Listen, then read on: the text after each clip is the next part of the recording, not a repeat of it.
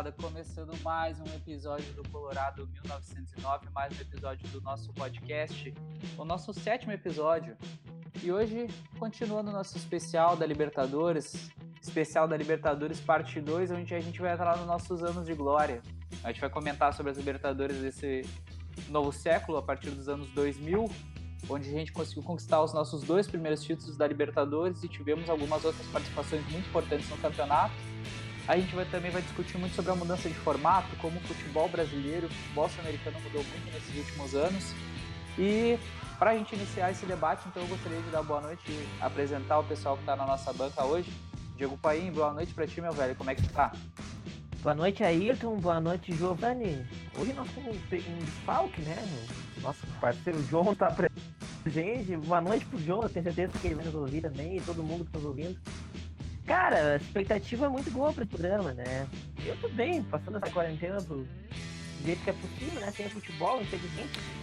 Mas esse programa que a gente tem feito tem sido muito bom para no Brasil o contato com futebol, né? E a expectativa é ótima, porque é, a Libertadores, como falou, esse século foi uma competição um pouco mais é, simpática que valorado, né? Ah, no último programa a gente falou das participações que a gente teve no século passado e agora vem o período de glória, né? O período, é que a gente duas, poderia ter conquistado mais, vai falar disso também. Essas são competições que a gente viveu, a gente se lembra, então tem muita coisa para falar. Boa, Diego, boa, boa. Giovanni, meu velho, como é que tu tá nessa quarentena aí? Qual a tua expectativa também para essa nossa segunda parte da Libertadores, que agora vai ser muito mais de glórias, meu velho? Fala Ayrton, boa noite. Boa noite ao Diego também, ao nosso público, nossos ouvintes aí. Então, né, agora falar sobre coisas boas, né, também. Uh, no primeira parte a gente uh, falou sobre um pouco da, dos vexames, falando, falando assim do, do Inter, né. E agora a parte que a gente viu, né, a história que nós acompanhamos desde 2006 até agora, né, 2020 e vai ser bom de, de conversar, porque sobre os títulos mais importantes da história do Inter, né? Não tem como nenhum colorado não se emocionar e não lembrar daqueles tempos. E que seguramente voltaremos daqui para frente. Ah, depois, da, depois, da, depois dessa quarentena aí. Tem que virar, que... Ah, vai virar, vai virar. Se não fosse com a bola na trave do Bosquilha, ia virar já. Olha, ali... virado ali, hein? boa, boa. Então é Se isso. aquela bola entra, não tinha pandemia nada disso. Esse Grenal aí mudou tudo, né? Não tem. Mudou tudo, então. Mas então tá, gurizada. Antes da gente entrar então no nosso assunto desse episódio, é, eu gostaria de lembrar os nossos ouvintes, ainda quem não sabe, a gente também tá agora além do nosso podcast, a gente tem o nosso perfil no Instagram, que é muito importante ter a presença de vocês lá. Para vocês que ainda não conhecem, nosso perfil do Colorado 1909 assim como aqui no Spotify, se vocês procurarem pelo user, né, pelo nosso user, arroba, né? ele tem um underline, underline no início e um underline no fim. Então fica underline Colorado 1909 underline. Né? Então vocês podem nos pesquisar no Twitter e no Instagram para poderem seguir o nosso conteúdo, que lá na nossa página também a gente divulga outros conteúdos que são muito interessantes além do podcast, né? A gente tem posts aí toda segunda-feira mostrando alguns momentos e algumas declarações de alguns jogadores do Inter, algumas uh, frases engraçadas essa semana a gente conseguiu ter a honra, né, de um, de um compartilhamento, uma participação do nosso querido Perdigão. Um abraço para ti, Perdigão. Grande, Grande figura, jogadoraço, né, que por ser uma, lembrado por ser uma figuraça. E também compartilhou nosso post onde a gente lembra a frase clássica dele, né? O momento está chegando e nós vamos atropelar os malandros. Que frase. Que momento. Então, para quem quiser acompanhar a nossa página lá também, a gente fala sobre as mulheres coloradas, a gente também traz alguns quadros como lembra dele, né? Essa semana a gente postou uma foto aí do Rubem Paz e falou um pouco sobre a carreira dele, um cara que foi muito importante na década de 80 pro Inter. E lá a gente traz conteúdos diferentes e é muito importante que vocês participem, que vocês curtam, compartilhem e levem o nosso conteúdo para vários lugares, que até a gente viu aí pelo, pelo nosso curador aí do nosso Spotify, Giovanni, se tu puder mandar alguns abraços especiais aí, fiquei sabendo que a gente está com uma audiência forte nos Estados Unidos, interior do Rio Grande do Sul, aí, poder da internet, né, meu velho? Pois é, né? O que, que é a internet, né, Brisado? Vendo os dados aqui do Spotify, né, do nosso podcast, nós temos audiência nos Estados Unidos, no estado de Oregon. Não, não imaginava isso. Um abraço pro pessoal de lá. o soccer, Oregon o é Inter, é um Oregon é soccer. É, é, um abraço pro pessoal do, do interior gaúcho aí, Coronel Bicaco, Passo Fundo, Erechim, por aí vai. Boa, boa, boa. Gurizada Erechim lá já nos trouxe Rafael Sobre, né, Gurizada? Então é importante compartilhar, curtir esse conteúdo aí, divulgar no grupo de WhatsApp, porque a gente vai crescendo junto aí e vai conseguindo a participação de vocês. E também, né, um canal que a gente está abrindo agora mais fácil para vocês conversarem com nós, poderem discutir, é o nosso ADM, né, no Instagram. Vocês podem mandar uma mensagem direta aí pelo, pelo nosso perfil. Então vocês podem nos seguir lá, interagir, comentar e também nos mandar mensagens diretas que a gente vai estar agora trazendo nos próximos programas logo no início. Alguns relatos de vocês, né, sobre alguns programas. Por exemplo, dando a opinião de vocês sobre o pior time que vocês viram em Campo Pro Internacional, o melhor time que vocês viram, observações, críticas, feedbacks, tudo é muito importante para a gente cada vez mais melhorando o nosso conteúdo e poder ir trazendo cada vez mais programas melhores para vocês essa semana aí, beleza? Mas então tá, gurizada, Mas então tá, gurizada. pro nosso início do programa que hoje vai ser bom demais lembrar desse Inter. Ameaçou na primeira, não bateu, agora sim ele parte. Joga a bola fechada, Rogério pegou, largou, tá viva dentro da grande área. O Fernandão bate! Gol!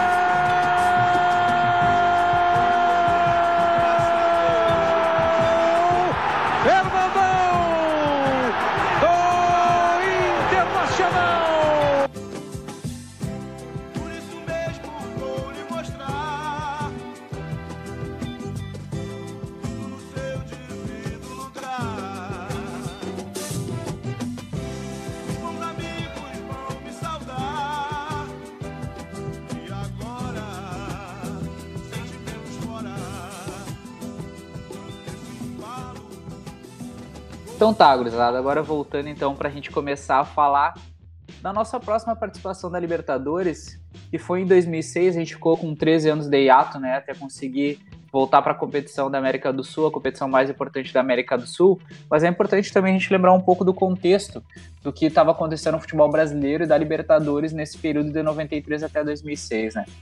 No início dos anos 2000, a gente tem uma mudança muito forte no calendário na competição do Campeonato Brasileiro, né? ali nos anos 90, no final, no- nos últimos cinco anos ali dos anos 90, a gente estava tendo muito problema nos regulamentos do Campeonato Brasileiro, está sendo muito confuso, a gente teve Copa João Avelange, o número de times, tinha muita confusão em relação a como que era o regulamento do campeonato, todo ano ele mudava basicamente. Então a partir dos anos 2000, o Campeonato Brasileiro começa a tomar um formato um pouco mais organizado, né, o, o número de equipes ele vai diminuindo, e antigamente, como a gente viu no último programa, ali na década de 90, nas décadas anteriores, o número de clubes brasileiros que disputavam a Libertadores era muito restrito, né? A gente tinha no começo só o campeão brasileiro e o vice-campeão brasileiro disputando a Libertadores, nas décadas de 70 ali, que o Inter consegue a participação através do tricampeonato brasileiro. Na década de 90 já muda um pouco com o início da Copa do Brasil, que era uma competição que era muito mais eclética e dava muito mais oportunidade para os times pequenos, que eram cada vez mais retirados do Campeonato Brasileiro da Série A. Eles tinham uma chance também em conseguir para a Libertadores através da Copa do Brasil. Então, na década de 90, durante um certo tempo, os times brasileiros conseguiram para a Libertadores ou sendo campeão brasileiro, ou campeão da Copa do Brasil, ou garantindo a vaga para o outro ano da Libertadores, sendo campeão da Libertadores no ano anterior. Então, por exemplo, no ano de 93, quando a gente comenta que o Inter participa da Libertadores, os outros dois times que participaram do Brasil foram o Flamengo, que era o tal campeão brasileiro, né, do ano anterior, e o São Paulo, que tinha sido campeão da Libertadores um ano antes. Então a gente tinha três times brasileiros participando. Já no início dos anos 2000, isso muda bas- bastante, principalmente a partir de 2003, porque em 2003 o Campeonato Brasileiro é totalmente reformulado e a gente vê aquele sistema de mata-mata que a gente já tinha ali com os oito melhores times se classificando, né? A gente tinha uma competição de pontos corridos, os oito melhores clubes se classificavam para uma fase de mata-mata até chegar numa final, né? A gente tem muita saudade desse tempo. Mas a Hip. partir de... Hip, hip.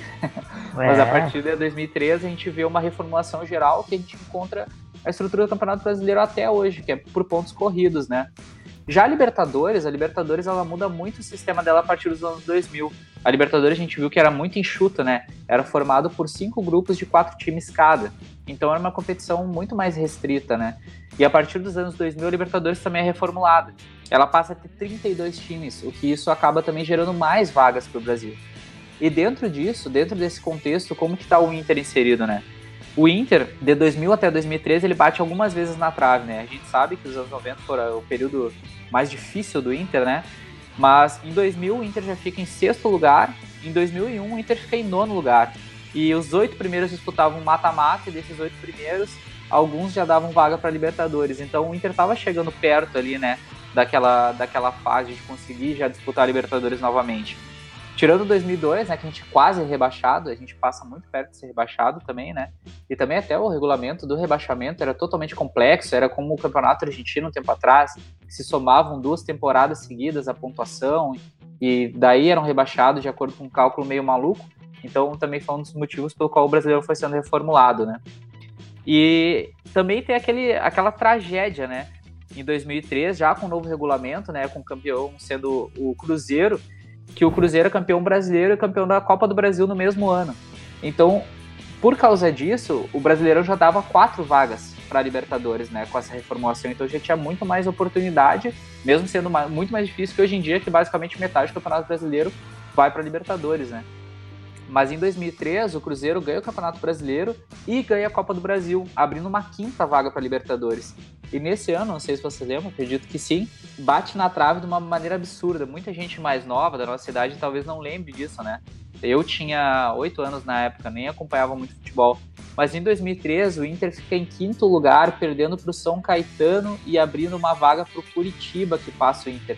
E o Inter toma uma goleada de 5 a 0 nesse jogo, né? O que impossibilita a nossa volta para Libertadores e adia durante mais um tempo. Eu gostaria que vocês comentassem rapidamente o que vocês lembram desse momento do Inter. É muita coisa, né? Isso que tu falou, pá, trouxe mu muita, muitas lembranças, muita coisa, porque realmente foi um período de mudanças muito importantes no futebol brasileiro, né? Entre 93 e 2006 muita coisa aconteceu, né? Sendo a principal delas a restauração dos pontos corridos, assim. Eu acho que sobre o Inter é importante mencionar como o clube passou por duas fases diferentes entre esses 13 anos, assim. Acho que o Inter passou pelo fundo do poço e passou pela reconstrução até chegar em 2006. É, 2006 muita gente é, associa assim como o, o, momento que o Inter passou a ser a, a, ser visto, né, a sair da fila e tudo mais, mas na verdade ela é o, o fim da escada, assim, porque entre 2002 e 2006 eu, eu, eu acho que é possível dizer que o Inter foi, cresceu um passo a cada vez. Né? 2006, sim, sim. como tu falou, teve esse, essa situação na última rodada, mas foi um ano bom para o Inter. O Inter venceu o Galchão, né, pela segunda vez seguida, o que era algo importante. É, venceu o Grenal, voltou a vencer o Grenal. O Inter não vencia o Grenal desde 99, então era um período difícil. Foi a maior sequência sem é, derrotas do Grêmio em Grenal na história, foi esse período. Sim, e, sim. Então o Inter voltou a vencer o Grenal, venceu o Gauchão e quase foi para Libertadores. Depois, em 2004, o Inter faz uma ótima campanha na Copa Sul-Americana, chega na semifinal. Então ganha, vai ganhando cancha, vai ganhando experiência internacional. Né? 2005 faz aquele grande ano. Então houve um processo né, de crescimento do Inter. E o outro período que vale mencionar é o anterior, né? Entre 97, que a gente já comentou um pouco também sobre esse ano, e 2002, é, dá para dizer que o Inter viveu o fundo do poço. Né? E conseguiu escapar do rebaixamento duas vezes, conseguiu passar por isso e, e aí veio toda a reconstrução. Né? Sim, sim, sim.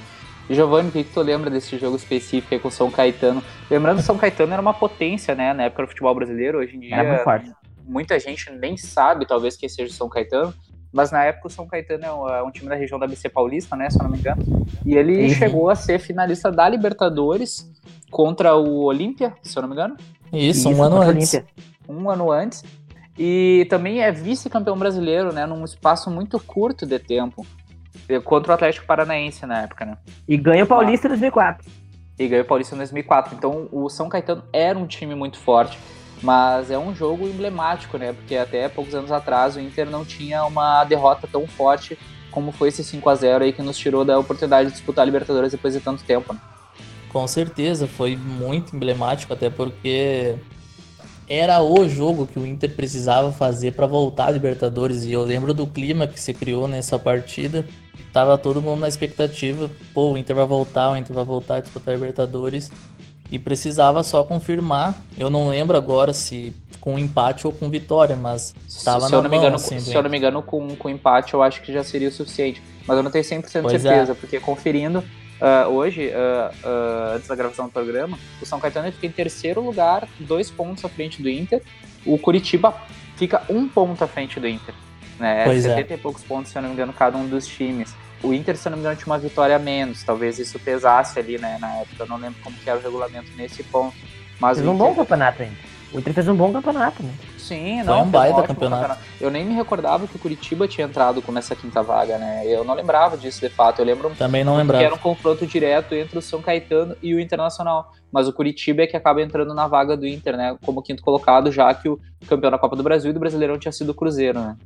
Pois é, era grande, era grande chance do Inter e eu lembro muito desse jogo porque foi no dia que o Saddam Hussein morreu. Nossa! E, e eu lembro Ah, que um, um primo meu, que é gremista, ele me zoou com a seguinte frase. Bem no dia que o Saddam Hussein morreu, o Inter também morreu e não vai para Libertadores. Então eu lembro Meu que- Deus do céu. Que bobagem. que foi uma época muito complicada, foi, foi difícil de pegar e aceitar isso, né, cara? Porque a gente tava mais uma vez ficando quase, sabe? Mas foi um ano legal, foi um ano para dar sequência, porque, como o Diego falou, deu muita cancha pro Inter. Logo depois participou da, da Sul-Americana, foi bem, chegou longe, só não foi mais porque tinha o Boca no caminho. Tipo, na semifinal, né? E. fez um, É, um bom ano no brasileiro de novo. Não, o Boca no auge. Boca no auge, Sim. né? Fez um bom ano no Brasileirão de novo, rebaixou o Grêmio. Lembrando, rebaixou Verdade. o Grêmio no, Fernandão na casa Coveiro. deles. Não, só um pouquinho, eu não, não ouvi, tu pode repetir pra mim? Rebaixou o Grêmio na casa deles. E nesse momento a gente vai ter que puxar a vinheta, aquela que todo mundo conhece. É esse o Brasil que eu quero. O Grêmio se fudendo todos os dias. Todos os dias o Grêmio se fudendo. Chupa Grêmio, vai tomar no cu. O Inter parece que precisa sofrer um pouco antes para chegar na glória, né, cara? É assim durante toda a história.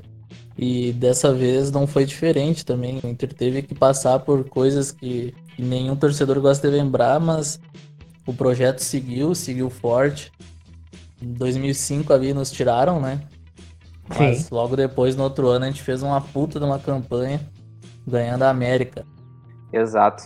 Então tá, gurizada, antes da gente entrar de fato no assunto da, da Libertadores 2006, então lembrando que depois dessa tragédia em 2003 que acontece com o Inter aí, em 2004 o Inter fica em oitavo lugar, a gente já não tinha mais a competição mata-mata como era antes. E em 2005, que é a, competição que dá o retorno do Inter para a Libertadores, acon- acontece já no, segundo, no terceiro ano de campeonato por pontos corridos, o maior escândalo da história do futebol brasileiro, eu acredito que a gente pode dizer que é a famosa máfia do apito, né? Que são diversos jogos que são refeitos e o Corinthians leva o título roubado. Olha o Tinga! E o pênalti ou não?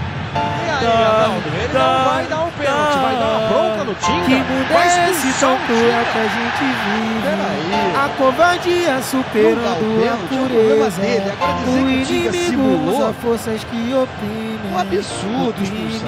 Bom, vamos, vamos por partes. Foi pênalti, Arnaldo? Foi pênalti. O Fábio imprudentemente deu um carrinho. Faz de conta que o Fábio seja um zagueiro.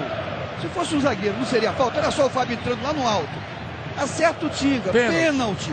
Tudo ele, bem. Ele aí. Ele errou. Ele vai. Agora é brincadeira expulsar o Tinga, né? Exato, ele vai dar um amarelo no Brincadeira, Tinga, né? o Tinga que simulou.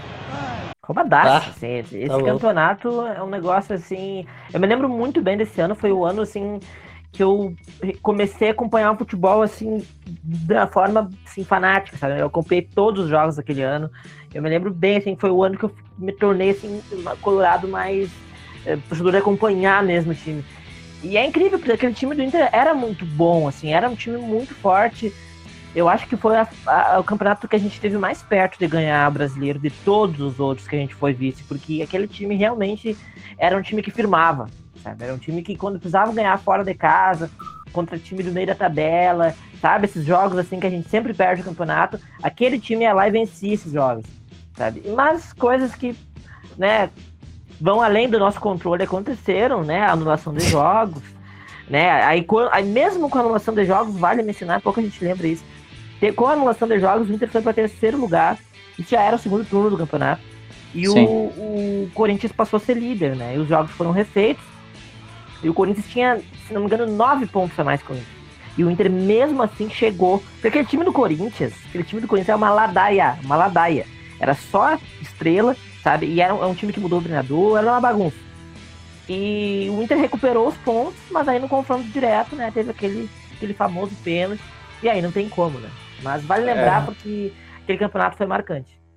É, provavelmente em algum momento a gente vai fazer um especial só para falar sobre esse campeonato em si, porque é, como citei antes, provavelmente o maior, se não, se, se não é o maior, com certeza um dos maiores escândalos da história do futebol brasileiro, porque Recente além de toda. É, é desse século, acredito que é o maior tranquilamente. Sem dúvida. Não né, tem como não ser. Além da revisão dos jogos, a gente tem aquele pênalti no Tinga que até hoje os próprios jogadores do Corinthians falam que não tem explicação não ter sido dado, né? E dão risada, né? É, tem isso aí, né, ainda. Mas então tá, gurizada, a gente já conseguiu dar esse contexto inicial para entender todas as mudanças que a gente vinha tendo no Campeonato Brasileiro, no futebol sul-americano, e a gente chega finalmente na Libertadores de 2006, onde a gente ia ver finalmente a América pintada de vermelho. Venezuela, de color, dichosa la gente que de tu siembra salir al sol. A torcida colorada esperava por este momento há 13 anos. Desde 1993, o Internacional não entrava em campo em partidas pela Libertadores da América. A reestreia foi fora de casa. O adversário era o Maracaibo da Venezuela. Finalmente, então, chegando em 2006, o Inter volta a disputar o campeonato da Libertadores depois de 13 anos, depois de tudo isso que a gente já comentou previamente. E ia ser finalmente o ano da glória do Inter, né? Para entender um pouquinho sobre como que era o contexto dessa Libertadores, o Inter infelizmente entra como né, um, uma competição roubada do anterior Campeonato Brasileiro, mas a gente finalmente consegue garantir a nossa vaga. E o Inter entra num grupo complicado, né? Que era com o Nacional, o Maracaibo e o Pumas do México, né? Na época ainda os times mexicanos jogavam Libertadores, a gente tem muita história também jogando contra eles. Ah. E o Inter faz uma fase de grupos incrível, né? Uma competição muito boa logo de largada que já ia ditar o ritmo do que ia ser a nossa participação nessa competição. Ganhou do marcador, foi no fundo, cruzou, Fernando vai fazer, sobrou pro Tinga, agora mandou pro gol, bateu na zaga, voltou, tocou pro gol! Gol!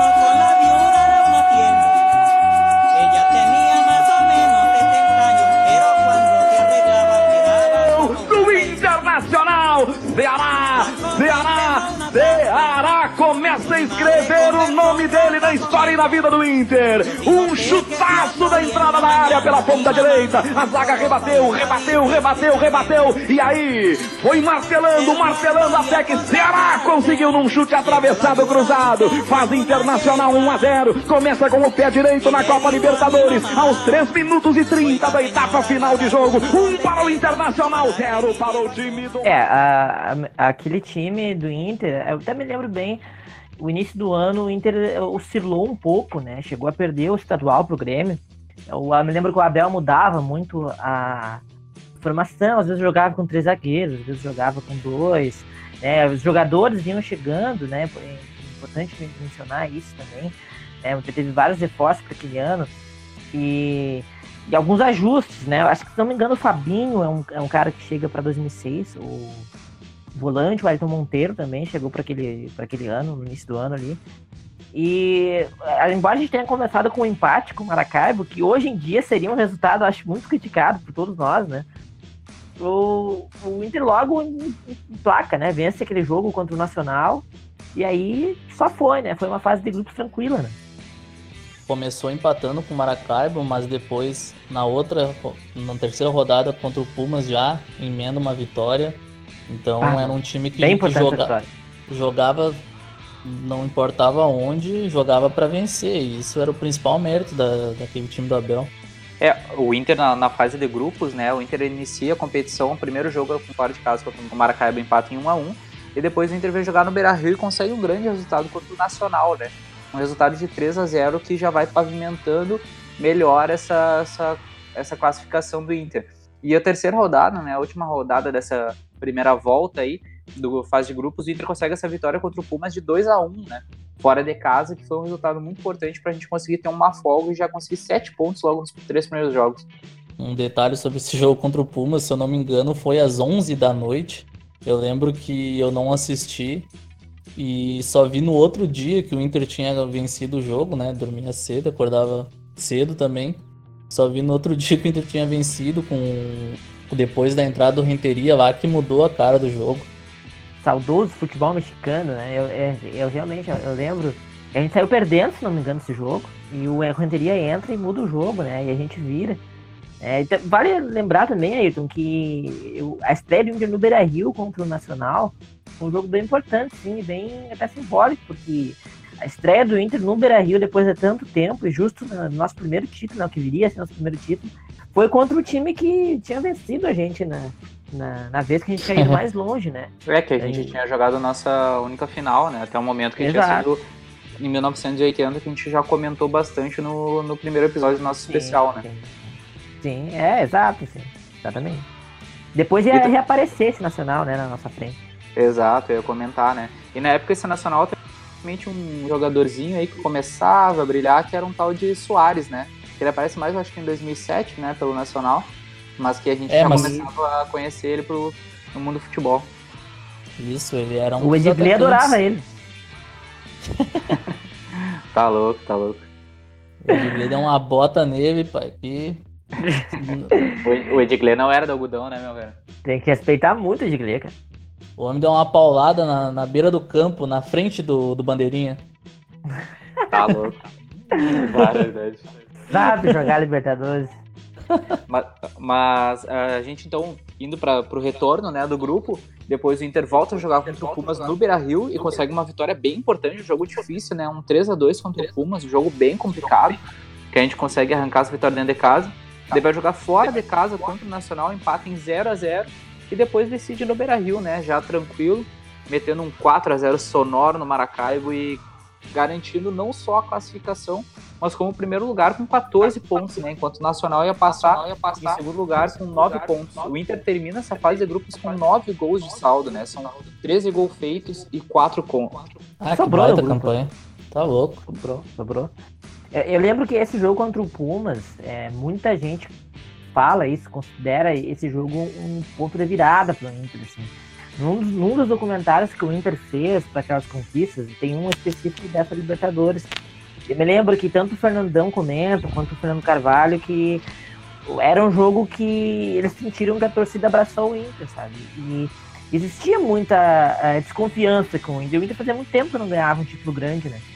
Então, esse jogo foi muito importante para unir realmente time e torcida uh, naquela jornada, né? Os dois acreditarem, que Inter saiu perdendo o jogo 2 a 0 e consegue virar, né? Com a, força torcida do Brasil, consegue fazer 3 a 2 Cara, esse jogo foi, foi um dos mais marcantes para mim, assim, de 2006. A torcida realmente empurrou o time e tu via, assim, que o time não se abavou mesmo tomando 2 a 0 em casa, cara.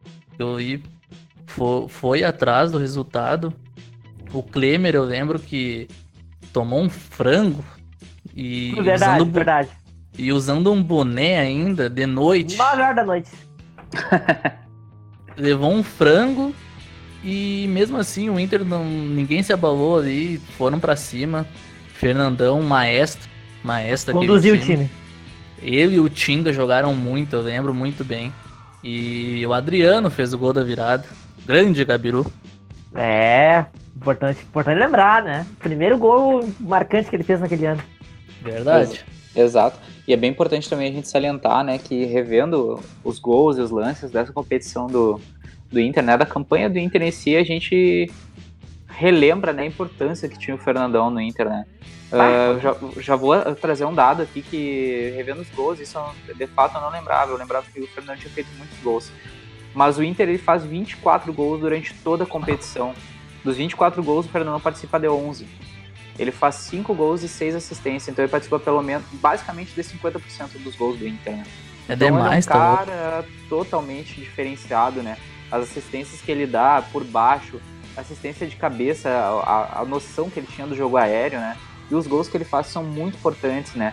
Que dão muita definição para essa fase de grupo do Inter a gente conseguir chegar mais longe. Porque é importante também falar que o, o, ataque do Inter, os primeiros jogos, quem acaba brilhando mais, a gente lembra muito do Rafael Sobes, né? Por causa dos gols decisivos na fase final da Libertadores. Mas quem Uhum. brilha mais no início da competição é o Michel, nos dois primeiros jogos, se não me engano, ele faz gol. Depois o Adriano Gabiru faz dois gols. O Renteria brilha muito nessa competição, se não me engano, o Renteria faz quatro ou cinco gols na competição também. Sempre entrando bem. Sempre, sempre. É aquele cara que entrava e mudava o jogo, né? Era muito parecido com o que era o Andrezinho depois, mas claro, em funções diferentes. A gente já via que o Inter estava dando muitos sinais que chegava de uma forma muito sólida, né, para disputar o título. Exato, vinha com um time muito equilibrado, né? Embora, como eu mencionei, o time oscilasse um pouco naquele início de ano, e eu acho que a, a derrota, na, na verdade, o Inter não perdeu os jogos, né? Perdeu no saldo o Gauchão 2006, que foi, acho que, uma derrota bem marcante para nós que crescemos naquele Foi. período. A partir daquele momento, o Inter eh, se acertou mais, ganhou mais força ainda, né? A derrota fez o time se acertar ainda mais, começou muito bem o Campeonato Brasileiro.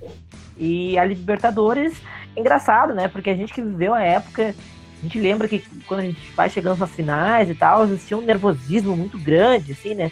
Mas agora, quando a gente vê os lances, a gente vê que o Inter foi soberano naquela Libertadores. Não, não tinha como aquela Libertadores escapar do Inter. Assim, o Inter foi realmente o melhor eh, em todas as fases, né? E a gente agora estava falando da primeira fase, são cinco pontos a mais que o segundo colocado, né? Então o time era Sim. muito sólido. E também vale mencionar, porque eu acho que muitos torcedores mais novos, talvez que não lembrem da época, não sei, eh, acabam às vezes lembrando mais de outros times do Inter que não foram tão vencedores quanto esse. Eu acho que muito porque esse time não tinha muitas estrelas, sabe? Só que esse é um grande engano. Esse time de 2005-6 foi de longe, assim, o melhor time que o Inter teve nesse século, sabe? Era um time realmente muito forte, muito competitivo e com muitas opções também. Não eram estrelas, mas eram todos jogadores que entregavam o que eles precisavam entregar, né? E no fim, isso que importa num time. Eu não, não, eu entendo a tua opinião, a gente conversou bastante sobre isso em off, né? Que tu, que tu comenta que esse time de longe é o melhor time. E a gente comenta muito também sobre o time de 2008, né? Daquela sul-americana que Sim, jogou sim. muito bem. Então eu acho que, que é uma discussão muito boa. Eu acho que realmente, talvez, eu- revendo também essa, essa campanha do time de 2006, talvez como um time, como um todo, eu acho que era melhor, mas eu não, não concordo que seria de longe, mas esse time, ele, ele, é, ele é muito vencedor, né? Ele só perde um jogo na Libertadores, se eu não me engano, que é contra a LDU, depois, mais à Isso, frente, na fase de isso. mata-mata, né? Senão a Isso. gente teria ganhado essa Libertadores de forma invicta. Então é um grande feito pra época, ainda mais considerando que lá na frente a gente vai pegar o São Paulo, que era o atual campeão mundial na final. Sim, nossa. sim. É que, é que esse time do Inter, esse 2005, 2006, era um time muito consistente, cara. Porque ele não. Se ele perdia, ele não, não perdia fácil. Era um time que vendia a derrota muito difícil, assim, porque o esquema que o Abel montou era pra isso. Era um time que, que pressionava o tempo todo, era um time que sabia se defender muito bem. O próprio jogo contra o São Paulo lá no Morumbi mostrou isso, mostrou o Inter melhor, maior do que o atual campeão do mundo. E se tu pegar peça por peça, o time do São Paulo era incrível. Era muito Incrível. forte. Era muito forte, né? E a- até a gente chegar nessa final, né? Ali passando já para as oitavas, a gente volta a reenfrentar já o Nacional do Uruguai, né? O Nacional do Uruguai que passa a ser um lugar no nosso grupo, Uhum. a gente volta a reenfrentar eles e tem um, um- um confronto muito difícil, né? Bem diferente da fase de grupos. É, o Nacional é sempre uma pedra no nosso sapato, né? É um time chato de jogar contra, assim, quase sempre, né? E realmente, eu me lembro que no Uruguai a gente fez um jogo muito bom, né? Foi- um jogo difícil, mas a gente fez um jogo bom. O Jorge Wagner abre o placar, né? Com gol de falta. Um golaço Aí, de falta, Um né? golaço de falta. Aí o Nacional empata o jogo, o jogo no Parque Central, né? Não é no, no Centenário. Uhum. E o Renteria faz aquele golaço, aquela pintura, assim, um gol realmente absurdo. Fernandão pra Renteria, chaperou o zagueiro, bateu o pé esquerdo, maravilha, espetáculo! Gol!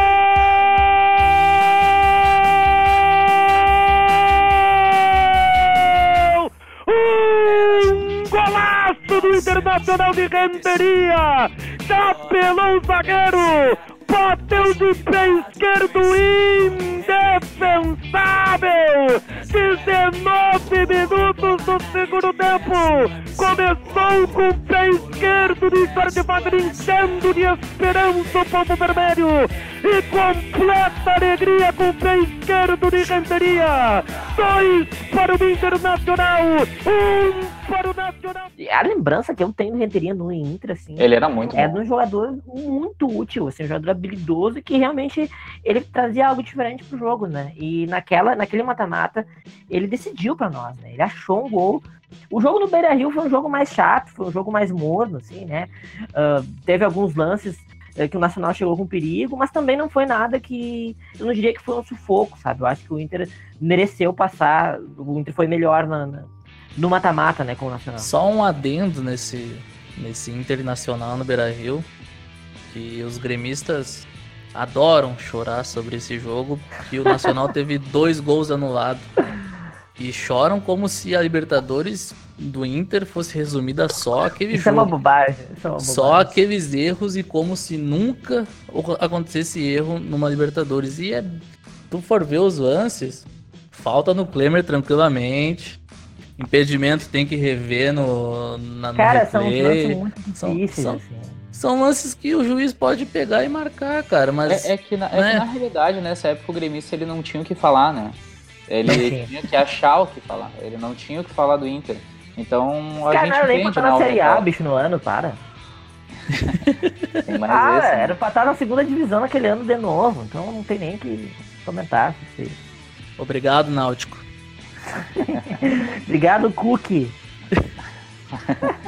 Mas, enfim, né, gurizada? O Inter acaba passando, né, dessa fase de oitavos aí.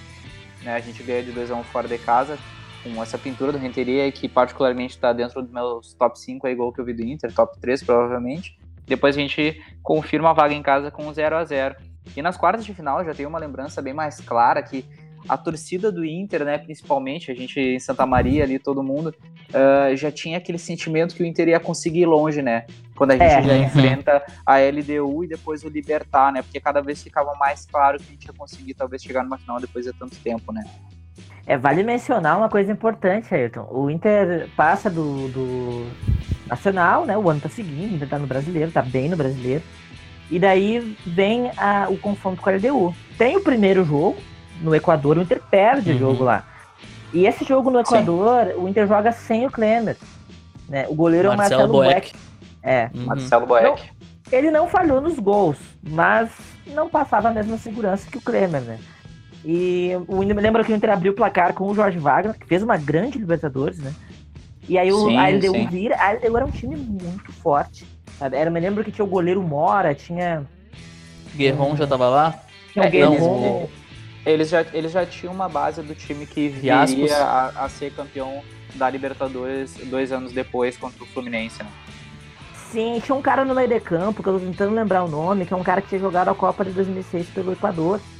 Cara, ele era tipo camisa 10 do time, assim. Ele era bom, realmente bom. Acho que o Manso já tava lá também. Ah, Eu lembro Man- bastante. o Manso Eu lembro não- bastante do Riascos, do Riascos jogando. Riascos depois vem pro São Paulo, né? E é campeão Isso. do São Paulo. E só um adendo, o, o primeiro jogo acontece no Equador, o Inter perde o jogo, e aí vem a parada pra Copa. A parada Sim. pra Copa acontece entre a ida e a volta. E daí foi Bizarro. um período. Foi, é bizarro isso, né? E foi um período difícil. Foram assim. dois meses, cara. Dois Sim, meses. E aí fica aquela coisa, né? Aquele mês inteiro e aquela expectativa, tem que ganhar o jogo em casa, não pode levar gol. Aquela Libertadores já tinha gol fora de casa, né? É, na Sim. final. Porque até 2004 era, é, não tinha o critério gol fora de casa. O critério gol fora de casa ele começa em 2005. E aí 2006 é a segunda edição que tem.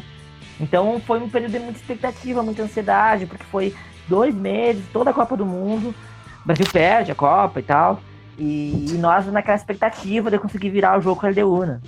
E é engraçado porque depois dos anos, né, a gente começou a meio que criticar essas paradas, né, dizendo que essas paradas geralmente eram ruins pro Inter, mas a gente, querendo ou não, a gente ganha, né, até se brincava em 2014 que a Copa do Mundo a gente ia conseguir, né, emendar mais uma Libertadores, porque o Inter já tinha ganhado a Libertadores em 2006, 2010, mas enfim, né, 14 a gente nem chega perto disso, né. nem disputa, né? Libertadores Nem 2014. disputa, É, é, a, a gente tinha né, essa, essa brincadeira, assim, naquele período, não, a gente só vai ganhar agora, vai chegar nos Libertadores e a gente ganha de novo, né? Então a gente. Compensação 2015. Agora não vamos adiantar, não vamos queimar a pauta que logo logo a gente já vai chegar nesse assunto. Verdade, verdade. Tá.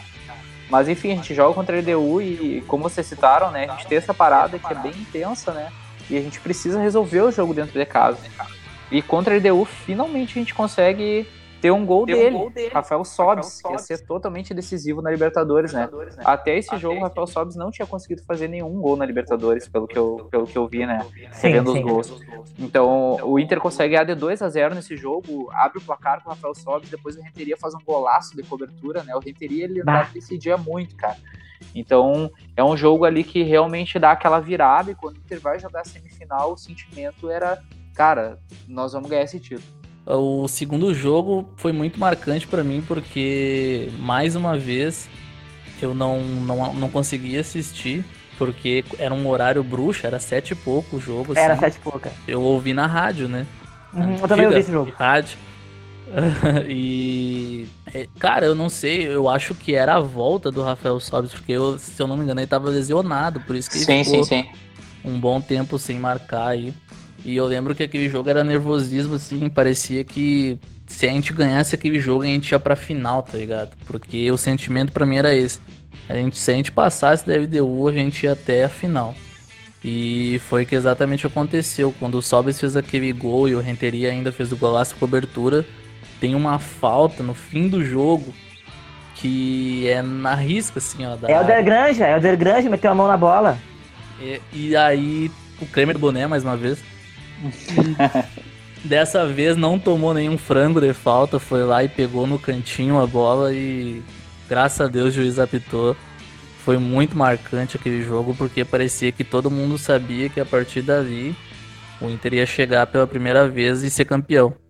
Falando agora, assim, eu, eu, eu me lembrei desse jogo, assim, daquele período. Pai, foi muito foda, porque. É engraçado, assim, quando o. Quando o Inter sai campeão, assim, é, a lembrança que eu tenho é que parece que ao longo da competição a torcida vai ganhando uma confiança, assim. Parece que tu sabe que vai dar em alguma coisa, sabe? Sim. E, pô, era recém quartos de final, né? E a gente, eu me lembro que realmente já, já tinha uma coisa assim, depois, esse ano vai dar, sabe? E realmente o jogo foi bem difícil. O gol do Rafael Salles é um golaço, assim, porque ele, ele arranca no mano a mano, sabe? Ele tira e chuta seco, assim. Ele bate E com a o- bola correndo, velho. Ele, ele Sim, correndo sim. muito rápido e faz um golaço. Faz um golaço, assim, eu me lembro que o goleiro cai e pá, a bola morre na rede, assim, aquela rede clássica do Beira Rio, né? Das, das conquistas. Saudades, de Noivo, saudades. Saudade, saudade. E aí o Renteria sempre ele é, entra no finalzinho, ele faz um golaço, assim. O gol, esse gol que ele faz, ele pega a bola caindo.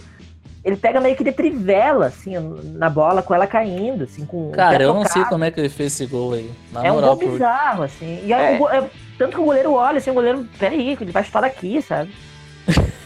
É, é, é, é, esse gol, assim, é um lançamento que vem lá da defesa, né? Eu, eu não, não me recordo desse lançamento, eu- talvez tenha sido o Edinho, mas é um Eu, lançamento. eu acho que foi de- o Weller. O Heller.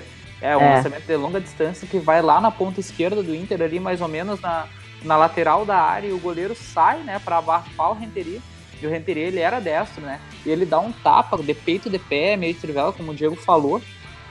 Sem ângulo, com alta velocidade, assim, a bola viaja, quica e cai dentro do gol, assim, né? Ela até parece que vai quicar e vai sair, mas ela quica e cai É. dentro do gol. Essa imagem da bola entrando, assim, do goleiro olhando, assim, eu acho que é uma, é das imagens marcantes, assim, do, da trajetória vitoriosa do da história do Inter, assim, porque ali é um momento que você vê que, pô, sabe, vai dar, sabe, alguma coisa vai dar. E eu acho que também existia um pouco essa expectativa pelo chaveamento, sabe, o Inter pega o Libertar, que era um time forte também. É engraçado porque aquela Libertadores foi uma Libertadores de um nível muito bom. A LDU é um time que logo vinha, viria a ser campeão, né? Tinha Uhum. base da seleção do Equador. E o, o Paraguai era treinado pelo Gerardo Martino, que depois Tata veio a ser. Tata Martino, né? Gerardo Martino, Tata Martino. Depois veio a treinar o News e, e até o Barcelona, seleção também. E- então, mas era um time de camisa, né? Não era um time de camisa. No outro lado tinha o São Paulo, se não, se não me engano, eles pegaram o Tigres. Eu não lembro quem que o São Paulo pegou na semifinal, mas era um time mexicano. Chivas, Chivas. Pegou o Chivas. Chivas, eh, isso. Isso, na semifinal. Uh, então, assim, a expectativa veio forte, né? Porque era o São Paulo do outro lado. O resto, a gente, a gente sabia que o Chivas dificilmente ia passar. Né? Sim, e, e também a, a, gente chegando nessa semifinal, né? Como vocês comentaram antes, e para quem uh, ouviu o nosso programa, para quem não, não ouviu, a gente peça que ouça para conseguir entender realmente essa construção, né? O Inter é, parece que é coisa de destino, né? O Inter chega na semifinal Sim. dessa Libertadores jogando novamente contra um time paraguaio, assim como foi o Inter em 89, e o Inter empata fora de casa e vem decidir no Beira-Rio. Então tu imagina o que, que era a cabeça daquele torcedor mais antigo que viu passar aquele filme, lembrando de 89, vendo de novo um time paraguaio, preto e branco, uniforme, decidindo no Beira-Rio, podendo chegar novamente numa final com um time muito forte, né? O que, que era a cabeça desse torcedor? É, eu lembrei o nome do cara do, da LDU, só para mencionar, é o Edson Mendes. Jogava muita bola esse cara. Ah, sim, um meio campo muito bom mesmo. Era um meio, é, camisa 8, né? Ele chegou isso, a jogar no futebol brasileiro no Santos depois, e daí ele acabou, acabou tendo uma passagem muito boa, mas ele era, é, jogava muita bola. É. É, realmente, tu mencionou, né? 17 anos depois, volta à semifinal contra um paraguaio e treinado pelo Abel Braga. Então, é, realmente. É, exato. Tinha era é verdade. o cenário completo, assim, né? Esse jogo também foi muito marcante, assim.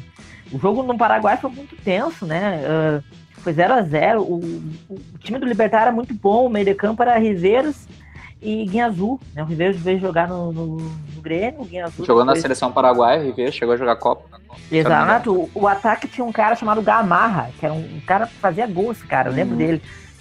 E, e, eu me lembro que o Guinha Azul mete a bola na trave, o, o Inter. O, tem outra bola, eles metem duas bolas na trave, né, no Inter. E tem uma que bate nas costas do Kleber e sai, né? Todo mundo fala desse lance. O Inter também teve algumas chances no segundo tempo, mas era uma bola do Fernandão. Ele bate é fora da área, bem perigosa, sobe também.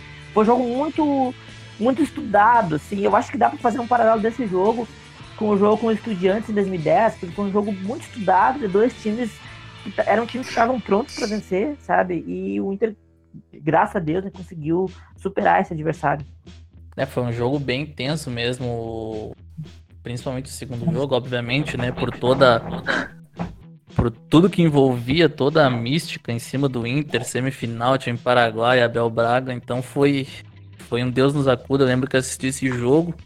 Eu lembro que eu assisti com pessoas mais velhas, né? Meu pai, os amigos ali.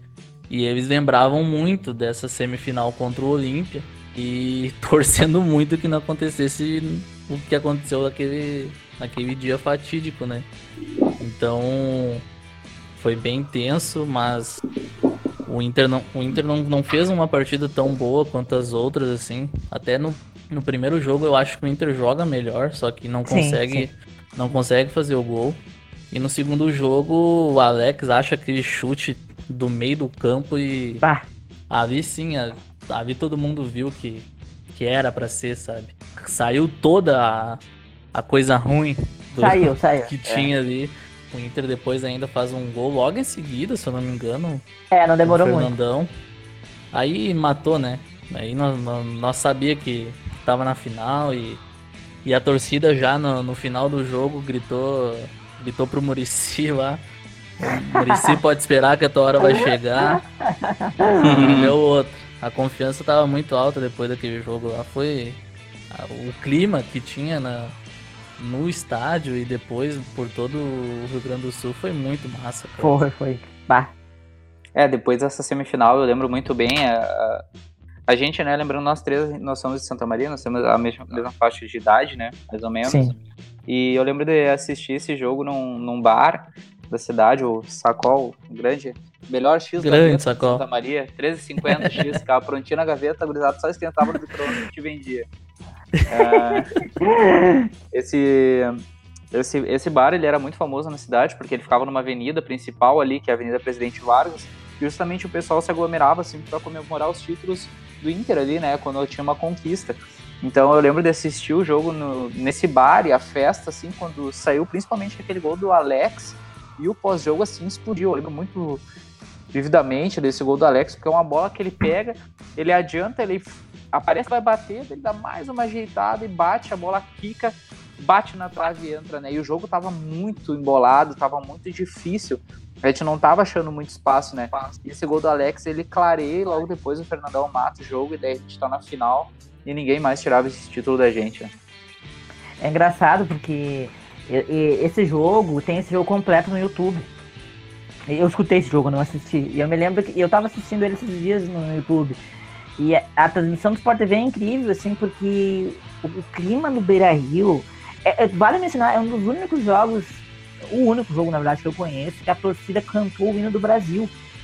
Aleatoriamente, assim, cantou o hino do Brasil, todo o estádio cantou.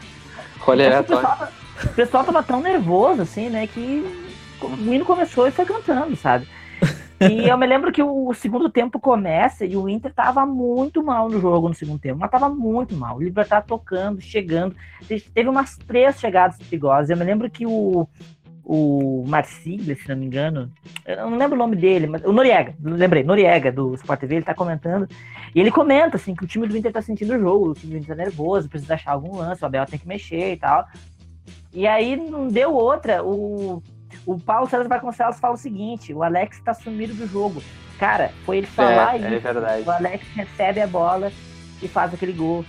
E, e, realmente o Inter fez dois, achou dois gols, assim, duas, duas chegadas, dois gols. E ali matou, né? O gol do Fernandão é realmente assim.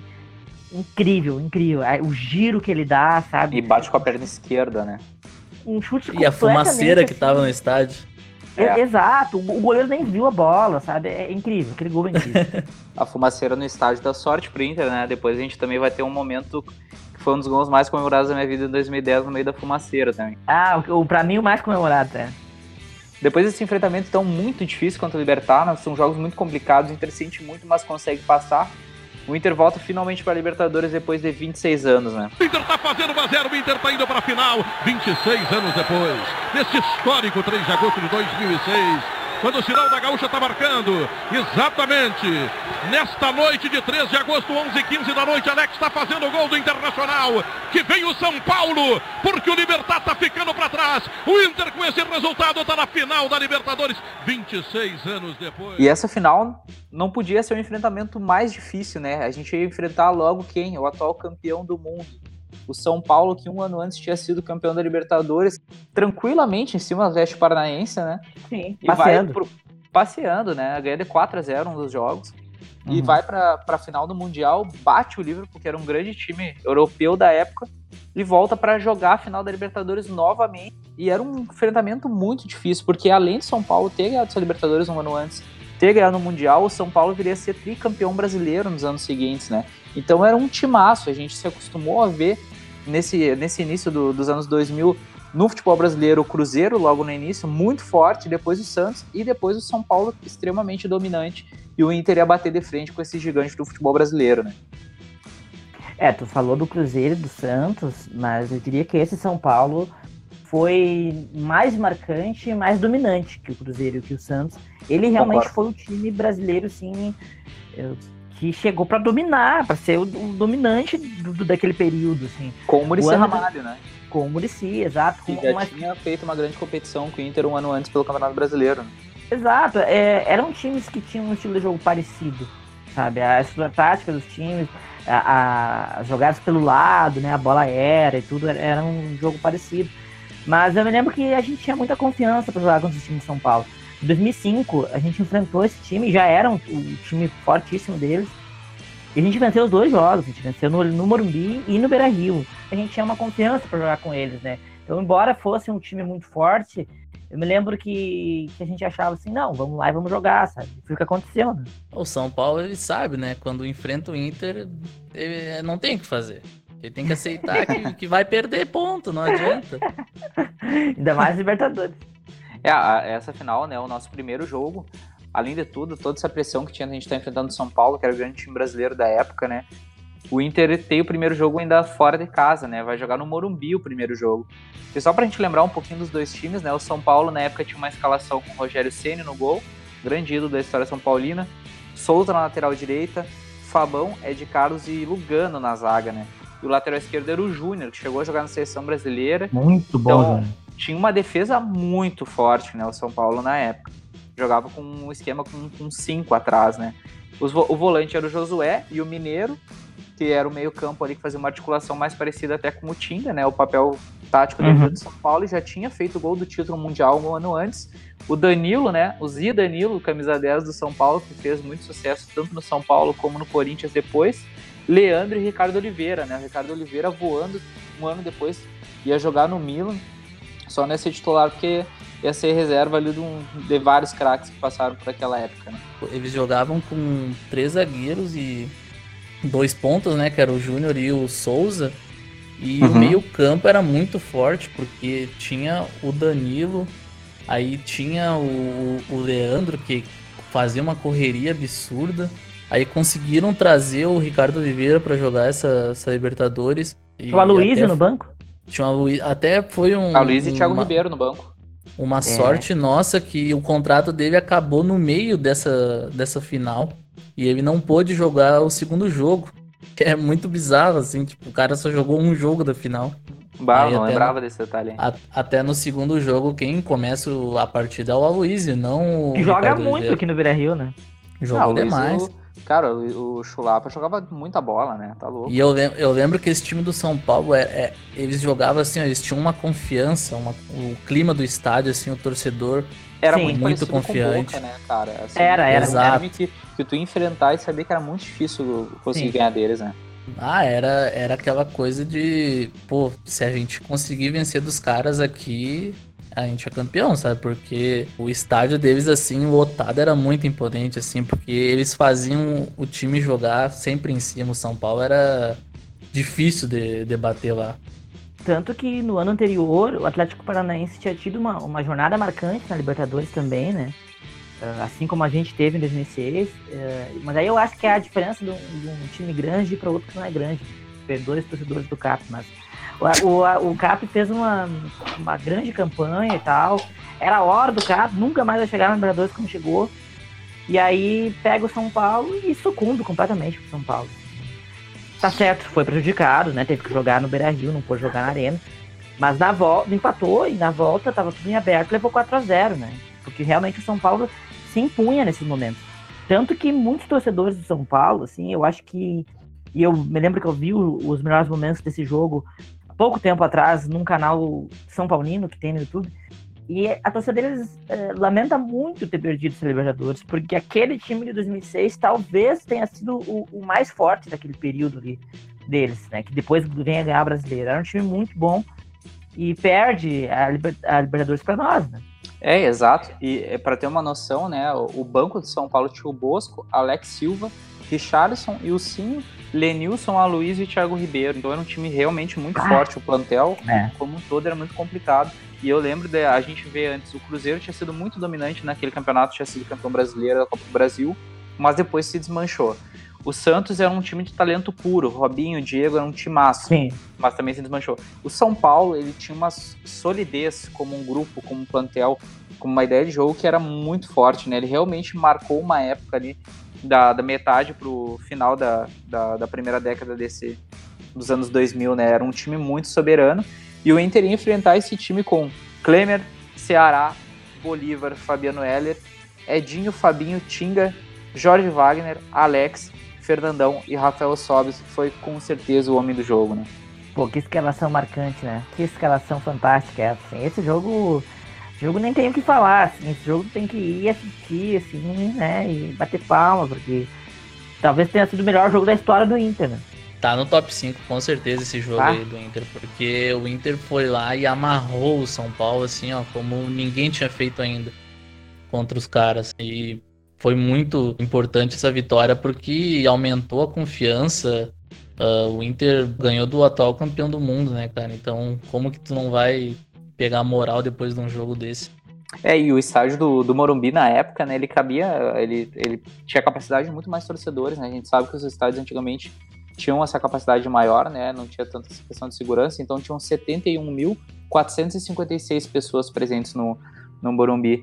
E esse jogo é decidido por ele, né, o garoto Erechim ali, metendo dois gols, um aos 53 minutos, o outro aos 61, e o São Paulo consegue descontar só os 75, né? Então a gente vê como foi a dominância do Inter nesse jogo, né? A gente consegue abrir 2 a 0 no placar e o São Paulo consegue descontar mais pro final do jogo, conseguindo se manter vivo ainda para conseguir fazer a decisão no Beira-Rio. É demais! É demais! É demais! 16 minutos, etapa complementar. O Inter liquida o São Paulo. O Inter rasga a camisa do São Paulo e pisa em cima dela. O Inter humilha o campeão do mundo. Um campeão do mundo destroçado pelo futebol do Internacional. Um campeão do mundo que começa a morrer definitivamente nas cores vermelha e branca do time colorado. Da gauchada de vermelho. No gol de Sobes. O menino de Erechim. Cara de gaúcho. Pinta de gaúcho. Roupa de gaúcho. Parece gaúcho. E o Inter é gaúcho. E depois, então, desse primeiro jogo lá no Morumbi, onde o Inter conseguiu um baita resultado fora de casa, a gente ia encaminhar essa final para ser decidida aqui no Beira Rio, né? E como a gente sabe, o título veio, mas não foi um jogo que nada fácil, né? A gente começa vencendo o jogo com um gol do Fernandão, um gol obrigado, mas que já deixa uma tranquilidade, né, pro torcedor colorado, mas a gente sabe que ao longo do, do jogo, com, com a expulsão do Tinga, principalmente, as coisas mudam. E no final a gente ainda toma um, um suor do São Paulo, porque era aquilo que a gente falou, né? Era um time muito forte, muito sólido e muito difícil de ser batido na época, né, Giovanni? Exatamente.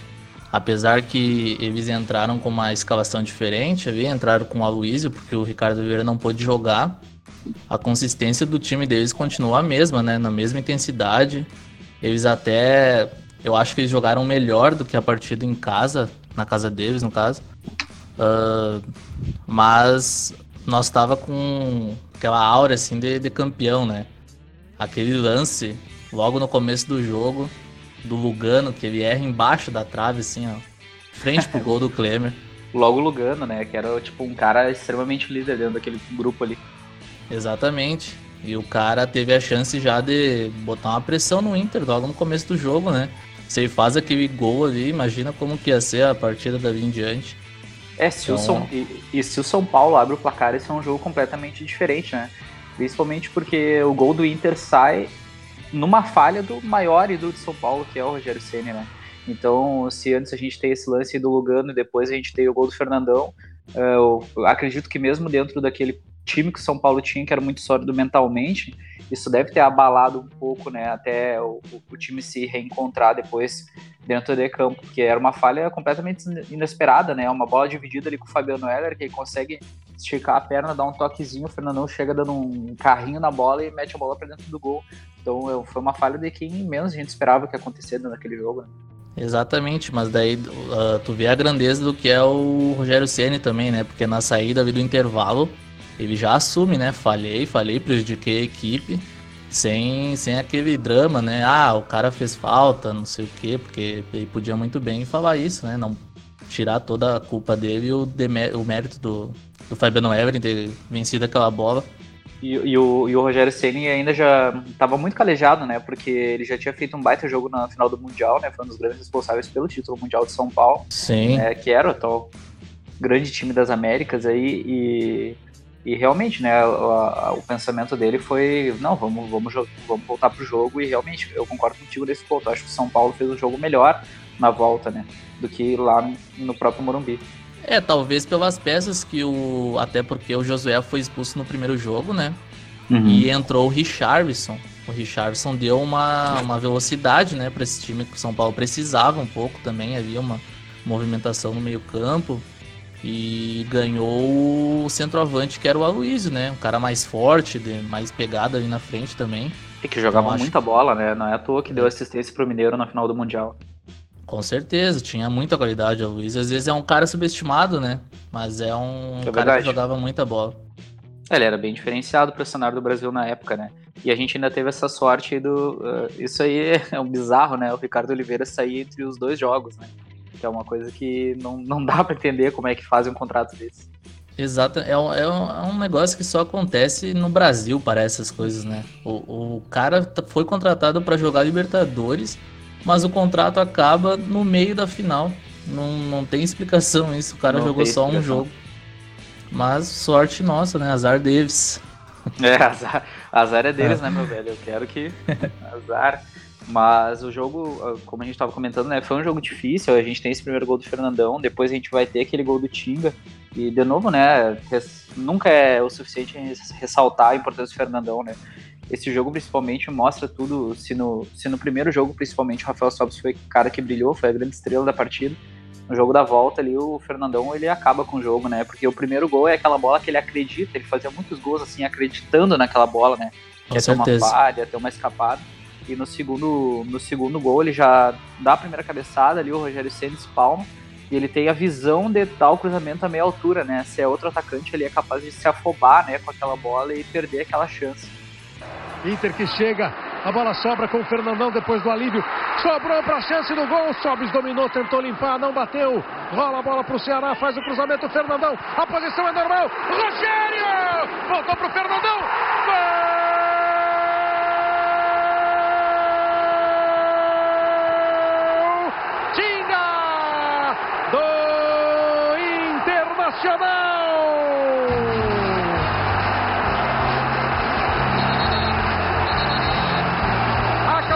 De Fernandão, Rogério pega. O cruzamento de Fernandão, ninguém pega, só Tinga. Ele desvia de cabeça sozinho pro fundo do gol. Aquele, aquela jogada ali para mim é, é icônica, sabe? Resume assim o que foi o que foi aquele jogo para mim, porque começa numa jogada do Sobs, Sobs rola, né, pro Ceará. Uhum. E o Tinga já se posiciona, né? Esperando ali um rebote, alguma coisa. Ele e... tem a visão de entrar na área, né? De pisar na é, área. É, sim, parecia muito até jogada ensaiada, sabe? Porque o Fernandão ele tenta fazer o gol, obviamente, né? O Rogério Senna faz uma defesa ali espetacular. Mas o Fernandão já sabe, né? O Tinga tá ali e vai guardar. Até tem uma brincadeira que o Tinga falou nos bastidores que ele nunca fazia gol de cabeça e todo mundo zoava ele, né? Por isso. Sim, e que, sim, sim. e que se ele fizesse um gol de cabeça e na final o Abel Braga ia ter que pagar um churrasco pra ele. Tu imagina o que, que não foi esse churrasco, né, cara? Depois tá da Libertadores, isso ainda tá louco. se os caras estivessem jogando fora de casa, eu vim fazendo churrasco dentro do avião, meu velho, tá louco? Mas, cara, esse daí é um momento icônico, né? Porque ali explodiu, assim, a torcida, né? Um, o, acho que o, o gol C do Tinga também é muito simbólico porque ele é um cara que traz muito essa sensação de, de ser colorado, né? Essa, isso, a visão que eu tenho do, do Inter dele é, é, muito estreita, né? A imagem do Tinga como, como um jogador do Inter, né? Um símbolo do Inter. E a reação dele mesmo, né? Saindo chorando, assim, e tal. Sim. E daí o cara vai lá e me é expulso logo na sequência, assim, né? Porque o Tinga levantou e tirou a camisa. E como o Tinga já tinha amarelo, é o segundo amarelo e o vermelho. Ah, o cara é muito sofrido, né, velho? Tá louco. Bah, o Tinga é, é, é, bem isso que tu fala, cara. É a cara do Inter mesmo. Porque é, o cara tem uma alegria, aí logo em seguida já tira essa alegria dele, sabe? De alguma forma. Tá louco, não, não, não tem como ali, né, cara? Mas a gente tem essa explosão, né? Mas depois, mais pro final do jogo, o São Paulo vem completamente para cima, né? O Murici tira pessoa, os, alguns jogadores no, do meio e bota mais atacantes, né? Faz só substituição para ir para cima, bota o Alex Sim. Dias, bota outros atacantes, acho que o Alex Dias acho que tá Lenilson, banco, né? Isso, ele colocou o Lenilson, o Alex Dias e o Thiago Ribeiro, então ele foi com uma trinca de ataque ali. É, e, exato. Se eu, não, se eu não me engano, ele tira um zagueiro, um volante e vai para cima, de qualquer jeito para achar um gol que. dois gols, né? Que levassem para prorrogação. Sim, sim, exato. E daí o São Paulo consegue, né, os dois, go os dois gols no, né, empatando em 2 a 2 com o Inter, e se conseguisse o 3 a 2 ali já ia complicar bastante, né? E a gente tem algumas participações muito importantes do Klemer no final daquela partida, né? Aquela bola que ele pega do Alex Dias, para mim, foi a melhor, né, cara? Porque é uma bola até que eu achei que não ia dar em nada, assim, um cruzamento meio disperso. E o Alex Dias consegue cabecear aquela bola, aquela bola era baixinho, né? E o Kleber é, vai no, ângulo e pega aquela bola. E ali a gente tava no sofrimento, né? O São Paulo acho que teve uns cinco escanteios, se eu não me engano, é, seguidos, assim, ó. No fim abafaram, né, cara? Foi tipo, era, era muito lance da bola parada ali, foi foda, assim, porque a gente tinha esse sentimento que não ia escapar, mas, cara, o São Paulo era um time gigante na época, né? Não é à toa que foi campeão da Libertadores um ano antes, foi campeão mundial, chegou na final da Libertadores e depois ia emendar três brasileiros. Então, era um time muito letal dentro do Brasil aqui, né? No mesmo ano, os caras foram campeão do Brasileirão, né? Então, ah, era um é. time, era o maior time da, do Brasil ali. E o Inter foi e bateu de frente. É, exato. E, e, essa bola que tu comentou aí do, do Klemer, né? A gente sempre lembra muito daquela bola do Deco na final do Mundial, né? Que ia Sim. acontecer depois, mas essa bola do Alex Dias aí é tão importante quanto. Ah, com certeza. Se aquela bola entra ali, a gente vai pra prorrogação e vai saber o que acontece também. É, também não. que Klemer tava ali, protegido. Tinha, não sei se tu lembra as imagens dos santinhos atrás ali da goleira do Klemer. Ah, não tinha como, né, cara? Nessa época aí não, não tinha, né? Os caras devem ter feito de tudo, largado sal grosso na linha ah. da cal, os caras devem ter enterrado um negocinho ali. Tá louco? Isso daí não tinha, né? Porque, cara, imagina, né, o sentimento do torcedor ali. Tu pega um torcedor mais velho, como nos outros programas que a gente comentou, no programa Sim. da parte 1 aí que a gente fala. Imagina aquele torcedor que viu o Inter deixar escapar aquele, aquela Libertadores perdendo pro Olímpia, né? E depois chegar nesse nesse momento de novo, o Inter numa situação parecida, decidindo no Beira-Rio, agora numa final, né? E, e a gente vinha de um período muito sofrido, né? Como a gente comentou antes, a gente já tinha sido roubado num Brasileirão um ano antes, descaradamente. Sim. A gente já tinha passado por muitos anos onde o rival estava em maior ascensão do que a gente, né? Então, uhum. É, para nós, ah, nós que éramos bem jovens, né? A gente tinha 11 anos na época, né? Isso nós dois somos de 95, a gente talvez não entendesse tanto o, o sofrimento e o medo, talvez que o torcedor colorado devia ter naquela época de não vencer esse título, né? Porque para nós a gente não pegou todo esse período, né? A gente consegue hoje em dia viajar no tempo e entender um pouco mais. Mas imagina é. o que, que era o sofrimento pro teu pai, pro meu pai, né? Pros nossos familiares aí que, que são mais velhos, né? Sim, eu lembro que a gente, obviamente, né, nós tava a gente tava nervoso aquele dia, com medo de perder, umas coisas normal, né? Não com toda uma nostalgia de que podia acontecer o que já tinha acontecido em 89, no, em 80. A gente não tinha isso na cabeça ainda. E hoje a gente consegue ver bem, bem a é. realidade disso, né? Consegue sentir melhor o que, que aconteceu lá naquele ano, naquela final. Sim, lembro sim, muito, muito bem assim da explosão de, do, do estádio, da cidade depois.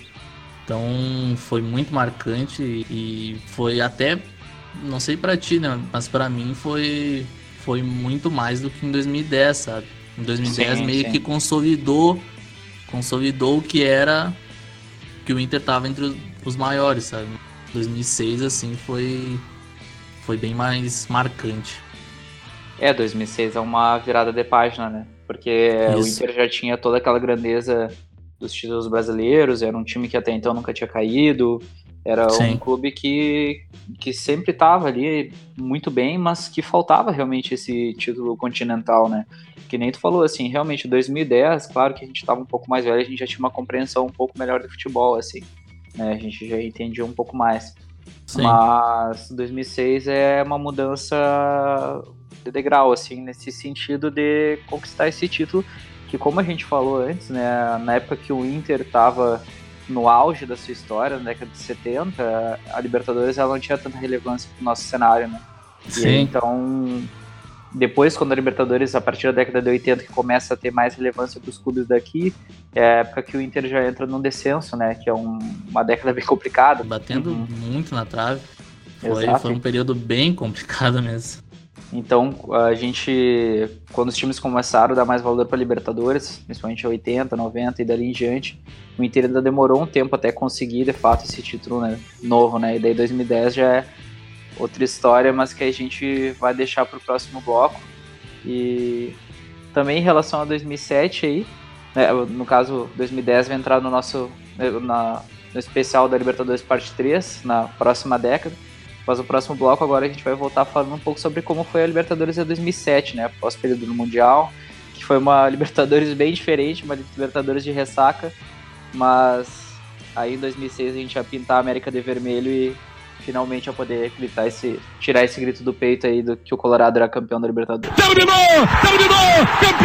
Campeão! Inter! Inter! Inter! Inter! Inter! Inter! Campeão! Campeão! Campeão! O Inter a sua bandeira da América! Festeja, torcedor! Invade! Eu já sabia! Eu já sabia que ia ser difícil, mas o Inter ia cravar sua bandeira da América! Eu já sabia! O Inter é campeão da América! E agora tudo é festa! Tudo é festa! Tudo é felicidade! Eu já sabia! E depois desse primeiro título tão sonhado, o título da América, o Inter ainda viria a ser campeão mundial ainda em 2006, mas isso vai ser assunto para outro podcast, para outro especial. E começando em 2007, então o Inter tinha a vaga garantida para Libertadores, mas foi uma Libertadores bem diferente, né? Foi uma Libertadores com aquele sentimento de ressaca, né? Aquela dor de cabeça, depois daquela bebedeira, foi esse sentimento que a gente passou nesse ano seguinte, aí depois da nossa primeira conquista da Copa Libertadores América. É, 2007 nada deu certo, né? Se 2006 foi um ano mágico, assim, que é, culminou ali todo um trabalho de quatro anos que o Inter vinha construindo, parece que ali chegou ao ápice e aí depois daquilo a gente precisava entrar num outro ciclo, né, montar um outro time e foi difícil porque no início de 2007 eu acho que o Inter demorou um pouco para se apresentar, começou com o time B, né? As contratações foram um pouco equivocadas, assim, vendeu alguns jogadores também. E o Fernandão, me lembro, passou um ano que ele se machucou muito. E passou um bom tempo daquele ano sem jogar, né? E, Verdade. Então foi um ano bem difícil, assim, e também acho que o Inter é, perdeu um pouco do encaixe, sabe? Tanto que o Abel Braga vai embora muito cedo, depois do início terrível no Galchão. Aí vem o Alexandre Galo, né? O cara nada a ver, assim. É, esse galchão específico, em algum momento, o Inter passa até perto até de ser rebaixado, né? Sim, sim, foi um galchão terrível, terrível. O, o Christian voltou pro Inter, né? Também não Ah, sei porque ele horrível, voltou. horrível, Eu não sei porque que o. Jesus Nossa. Christian voltou, né? Porque Nossa. quando o Inter tava mal, né? Aí ele foi pro Grêmio. Aí agora que o Inter tinha ganhado, ele voltou, né? Me lembro que tem algum lance do pênalti até que ele bate e erra, né? Então, enfim, foi um ano que não deu nada ele certo. foi horrível no Inter, ele jogou muito mal, né? Nessa passagem ele foi muito mal. Foi, foi. Foi um ano que não deu nada certo, assim. E a Libertadores até a gente não foi tão mal, assim, se você pegar e olhar a pontuação. Mas não deu nada certo. Foi um plano de ressaca, assim. O Inter viria a voltar aos trilhos, assim, em 2008. Bom, é, esse ano aí foi, foi de extrema ressaca mesmo, porque se tu pegar toda a temporada do Inter, foram campanhas pífias, né? A gente só conseguiu um título porque a gente já tava na final. E contra um time que. Contra o Pachuca. Isso, contra um time que ninguém conhecia na época. Ganhamos, né? Finalmente alguma coisa no ano, porque não, não tava indo bem. Não, Nada. só, só um detalhe, ganhamos com gol de quem? Pinga! Ele mesmo, Pinga que, se eu não me engano, entrou na, na seleção dos piores que a gente viu jogar pelo Inter, não? Entrou, entrou, entrou. Olha, era um nome forte, eu não lembro se Entrou, entrou, mas era um nome forte. Um abraço Entrou, pra ti, entrou. Pinga. Continuando a campanha no Gauchão, o Inter começa jogando lá em Cidreira, no Cicenzão. Ah, eu lembro. Cinzanzão, cinzanzão. E aí, pô, tu via assim, é um clima de festa na arquibancada, mas tudo bem, tudo bem. Mas parecia que não levava com, com a seriedade que, que o momento pedia também, sabe? Pra continuar um projeto vencedor. Logo o Abel sai, o Inter perde aquele jogo vergonhoso pro Veranópolis, Christian querendo bater pênalti pra homenagear filho no aniversário, errou. Inter eliminado do Galchão. Ah, então eram coisas que, que só aconteciam no internacional, né? Uma várias assim. É, foi inacreditável. Esse ano foi inacreditável. E como o Diego falou, em 2007 o Inter não fez uma campanha ruim na, na Libertadores, mas pegou um grupo forte, pô. Vélez Sarsfield, Nacional e Emelec.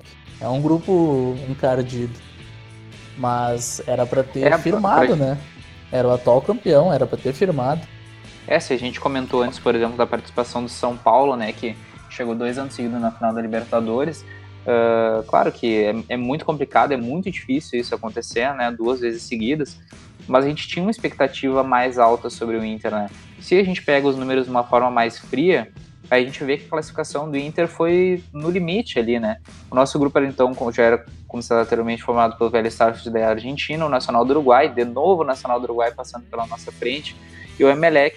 E o Inter termina a primeira fase, fase de grupos, em terceiro lugar, com 10 pontos, a mesma pontuação do Nacional. E o que dá grande diferença, né, já que os dois times tinham a mesma campanha, três vitórias, um empate duas derrotas, era o saldo de gols, né? O Nacional terminou com quatro pró e o Inter terminou com zero. E o Vélez, que terminou em primeiro lugar, fez um ponto a mais só que os outros dois times, né? Fez 11 pontos o Vélez. Então foi um grupo muito embolado de fato, mas que o Inter podia ter um rendimento melhor, né?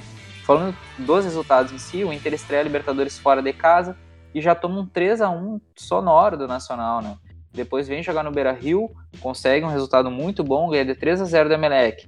Ele vai jogar fora contra o Vélez de novo e perde de 3 a 0. Um ponto muito importante para a gente lembrar, e como a gente já havia citado em outros programas, a gente lembra muito da importância do Índio como zagueiro do Inter, né? E a gente viu que em 2006 a zaga titular do Inter era Bolívar e Fabiano Éder. Só uhum. que nessa transição o Bolívar sai do Inter, né?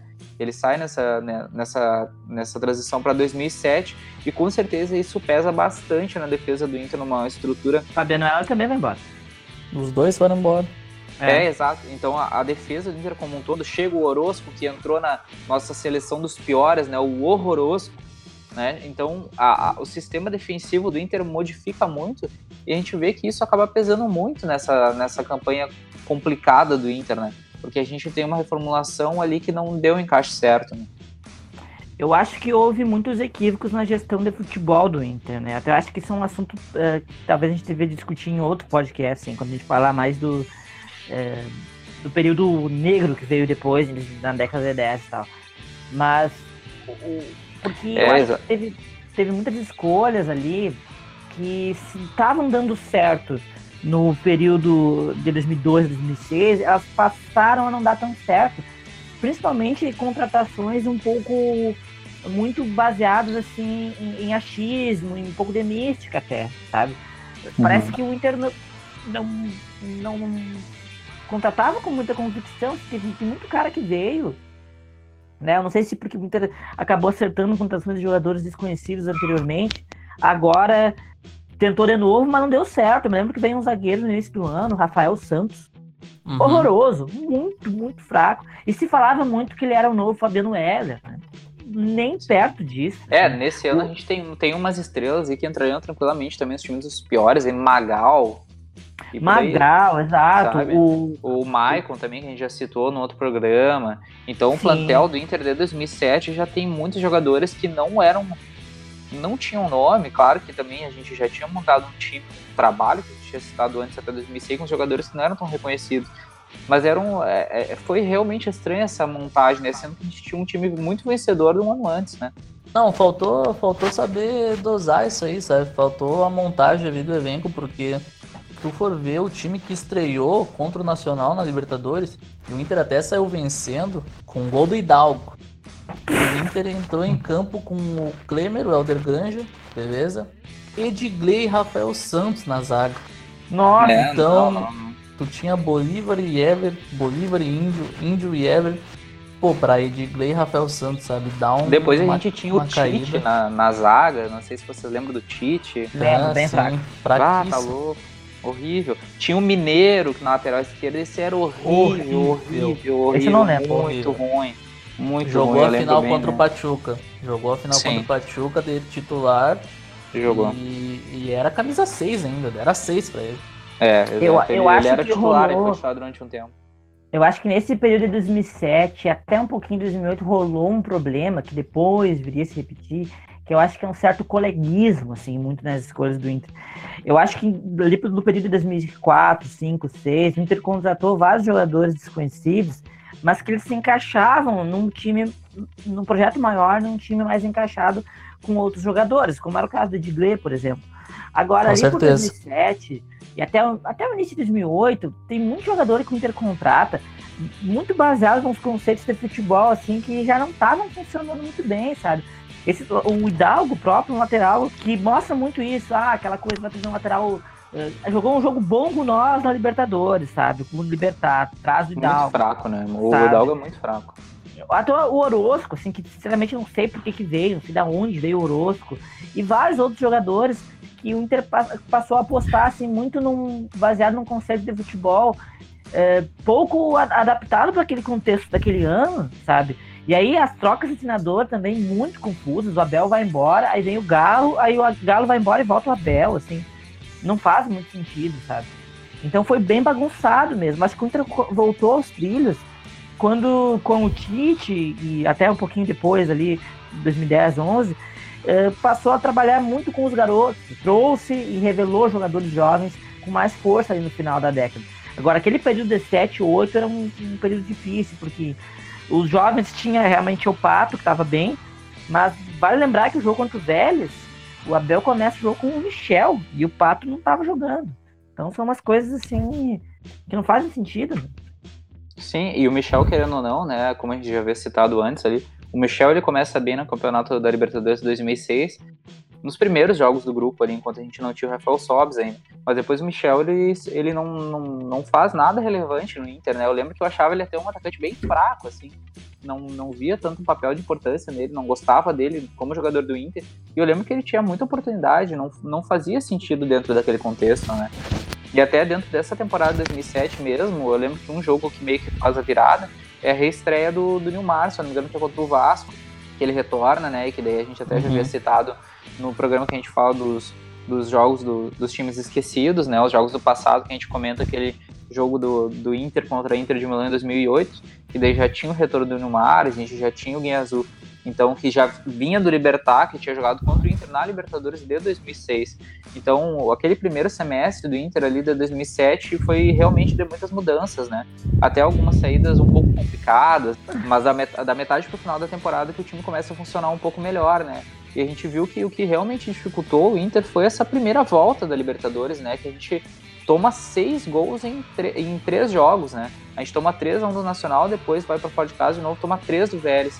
E os três jogos da volta a gente faz bons resultados. A gente, apesar do jogo decisivo, o Chaves ser contra o Vélez no Beira-Rio, que a gente empata em 0x0, a gente ganha do Emelec fora de 2x1 e depois ganha do Nacional de 1x0. Então parece que a defesa encaixou melhor, né?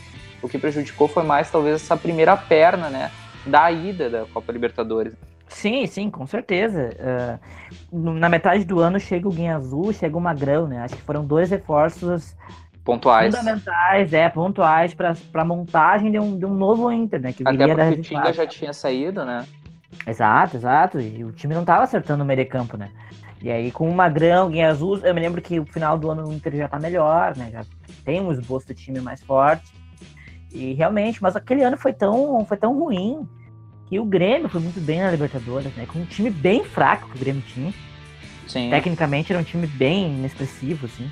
É, existiam alguns poucos jogadores que conseguiram se destacar mais até que ou até ali o grande enfrentamento foi com o Santos, né? Que tinha o Zé Roberto, que era muito forte, mas depois chegou na final e a gente sabe essa história, né? Exato, foi uma grana, foi uma alegria. Na época foi uma alegria bem marcante, sim, aquela final, porque foi um show de bola. Até porque eles acharam que ia devolver o título aí em cima, né? Do que a gente chegado um ano antes, mas a gente sabe que não foi isso que aconteceu. Não passou nem perto disso. Né? Eles fizeram gol na final? Não, não fizeram. O Riquelme fez gol na final? Parece que fez. Acho que fez alguns. Parece que fez. Ah, importante. Não, no Olímpico os caras tiveram pena deles. O Palermo errou um pênalti. Errou, errou, ia ficar feio. Não, os caras falaram, não, vai tu, Palermo. Só de arriada. foi, foi mais ou menos isso aí, parece que foi. Teve três alegrias em 2007. A Recopa, né, que valeu, vou colocar a coroinha. Valeu, valeu. Né, um título internacional e tal. Essa final da Libertadores, né, Riquelme, né, quem ri por último, Riquelme, né, e o final, do, o final do Campeonato Brasileiro teve um, uma coisa muito legal também, um fato muito marcante, que foi o rebaixamento do Corinthians, né? Pô, comemorei bastante, foi um dia é, bem é, legal. Verdade. Aquele verdade. dia foi massa, foi massa. Foi um momento então, marcante mesmo. A época era tão boa pro Inter que mesmo num ano horrível como esse, teve alegrias. Exato. E depois, um ano, de, um ano após, a gente já voltaria a ganhar mais um título da Copa Sul-Americana, né? Mas isso também é assunto para. E um gauchão marcante. E um gauchão marcante para outro podcast. Mas então tá, gurizada, vamos finalizando por enquanto a nossa segunda parte da Libertadores da América, esse especial que a gente tratou dessa primeira década, né, do novo milênio. falamos um pouco sobre. Um pouco não, falamos bastante, né? Sobre o primeiro título da Libertadores Colorado e um pouco sobre essa temporada de ressaca aí do Inter que, mesmo no momento ruim, ainda nos dava muitas alegrias por parte de alguns outros clubes. E no próximo episódio a gente vai trazer, então, a partir do, de 2010, né? O segundo título da Libertadores da América e algumas outras participações que não foram tão felizes, mas que também fazem parte de uma reconstrução com um título que pode estar vindo em breve aí. Que foram uh, felizes também, né? É, que também foram felizes. Bom, eu gostaria de agradecer a presença da gurizada, Diego Paim, Giovanni Meirelles, a gurizada está no, nos ouvindo. E eu queria pedir o último agradecimento para vocês, o que vocês acharam do programa e o que vocês esperam do próximo. É, gostei muito, muito, muito bom lembrar 2006, assim, pô, uma viagem no tempo é, fantástica, assim, poder, poder lembrar daquele ano que deu tudo tão certo, assim, então, a lembrança é bem, bem lúdica mesmo, como eu já tinha mencionado. Então foi ótimo e estamos na expectativa já pelo próximo programa, né? Falar das, das participações mais recentes, o segundo título também é uma lembrança já faz 10 anos, né? Estamos ficando velhos, já faz 10 anos. Lembro muito bem daquele ano. Ah, pesou, ah, pesou. Que absurdo, é, que absurdo. Então, estamos aí, né? Expectativa já pelo próximo programa, isso aí. Boa. Giovanni, me diz qual foi as tuas impressões sobre o programa e o que tu espera dos próximos. Bom, ah, foi, foi demais lembrar desse, desse grande título que a gente teve em 2006, né, cara? Porque foi um momento marcante aqui para todos nós, né? Que praticamente foi ali que a gente começou a, a viver futebol, né? Então foi um Sim. período muito massa de, de relembrar, principalmente é com essa grande conquista que teve, né? Porque já era massa assistir futebol em, com o Inter indo bem nas competições e sendo campeão, foi, foi melhor ainda. E 2007 ali a gente jogou de arreada, né?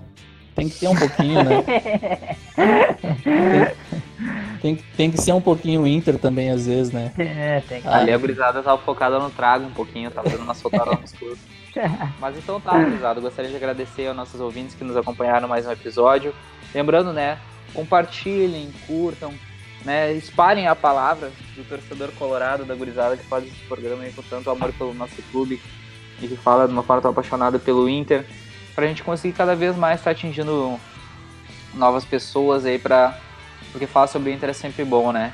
E nos sigam no Instagram, no Twitter, lembrando, underline Colorado 1909, underline no final, os nossos arrobas. Se pesquisar por Colorado 1909, acredito que vocês já vão conseguir achar com facilidade, que as nossas páginas a gente consegue interagir de uma forma mais direta, consegue também postar conteúdos diferentes, falar sobre as gurias coloradas, postar algumas coisas com frases marcantes da história com o Inter, como nós vamos para cima dos malandros, né? Arroba Perdido Oficial.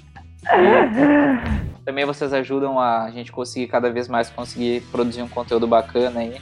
Um abraço para quem está nos ouvindo no Rio Grande do Sul, fora do Rio Grande do Sul, fora do Brasil.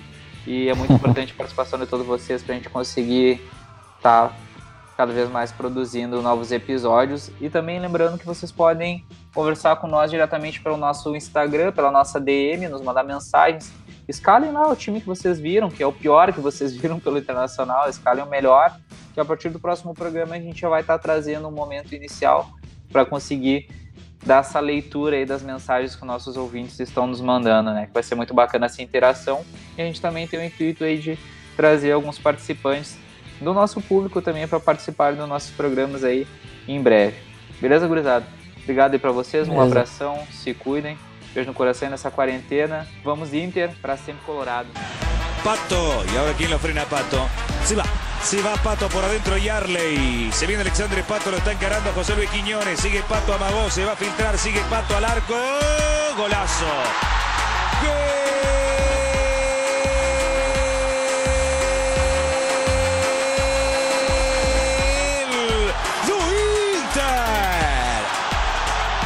Alexandre Pato excepcional.